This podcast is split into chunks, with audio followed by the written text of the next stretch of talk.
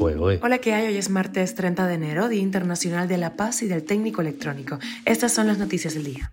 Esto es Cuba a Diario, el podcast de Diario de Cuba con las últimas noticias para los que se van conectando. Gil pone fecha a la intervención del mercado informal cambiario en Cuba. En un nuevo episodio de Los Puntos a las IES hablamos del combate de la desinformación en América Latina. Entre multas y decomisos, los campesinos espirituanos se niegan a vender leche al régimen. Un día después de su arribo, la prensa oficial de Cuba da con el ministro de Defensa de Bielorrusia.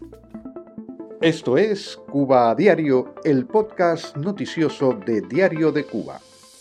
El ministro de Economía y Planificación de Cuba, Alejandro Gil, dijo que en febrero arrancarán los planes del régimen para redimensionar el mercado cambiario.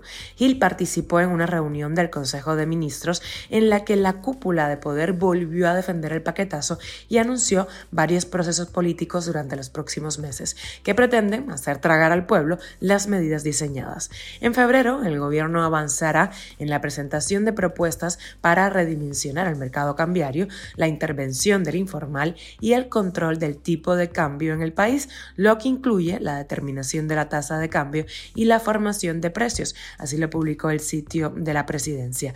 Para Monreal, el economista cubano, el lenguaje utilizado quizá expresa una confusión entre intervención y política cambiaria. La intervención, dijo, es un instrumento que puede ser útil para contener fluctuaciones en la tasa de cambio y estabilizar, pero no es efectiva para hacer cambios permanentes en tasas resultantes de una política cambiaria que no es compatible con la política macroeconómica general. Así lo advirtió el economista que también dijo que no habrá estabilización macroeconómica en Cuba con el déficit presupuestario equivalente al 18% del Producto Interno Bruto planificado para este año 2024. Cuba a diario. Y en un nuevo episodio de Los Puntos a las 10 que ya está en la página de Diario de Cuba y en nuestro canal de YouTube de DCTV, hablamos de la desinformación en América Latina. Cuba y Venezuela, de la mano de Rusia y China, impulsan la desinformación en la región. Conversamos con las investigadoras Iria Puyosa y Mariví Marín, autoras de un informe sobre el tema publicado por la NET, la National Endowment of Democracy. El Foro Económico Mundial en Davos acaba de definir la desinformación como el principal problema de la democracia para los dos años.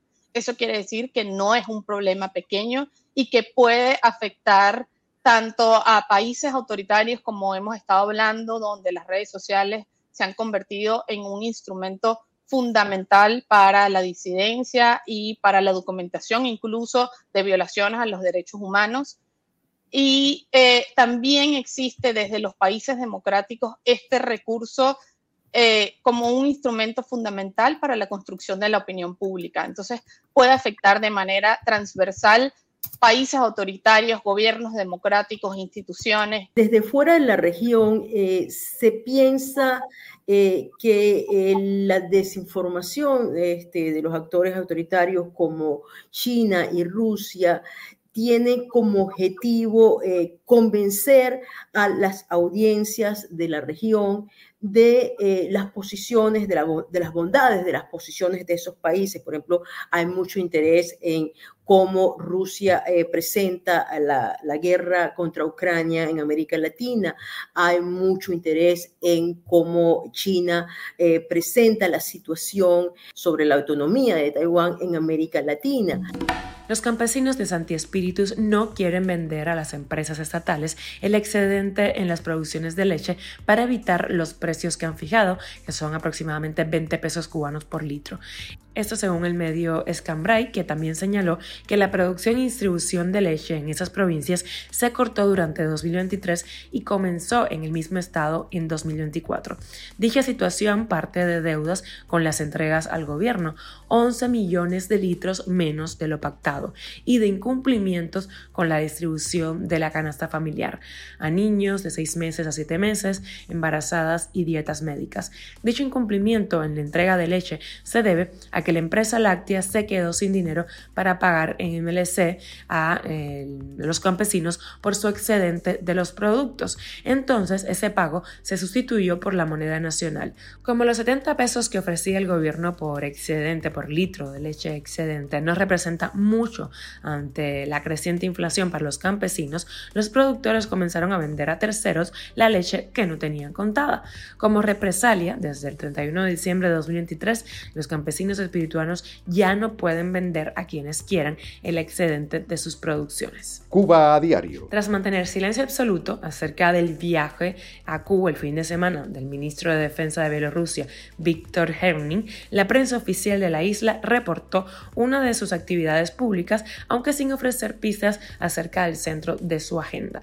De acuerdo con Prensa Latina, va a recorrer sitios de interés histórico y cultural durante su estancia en Cuba.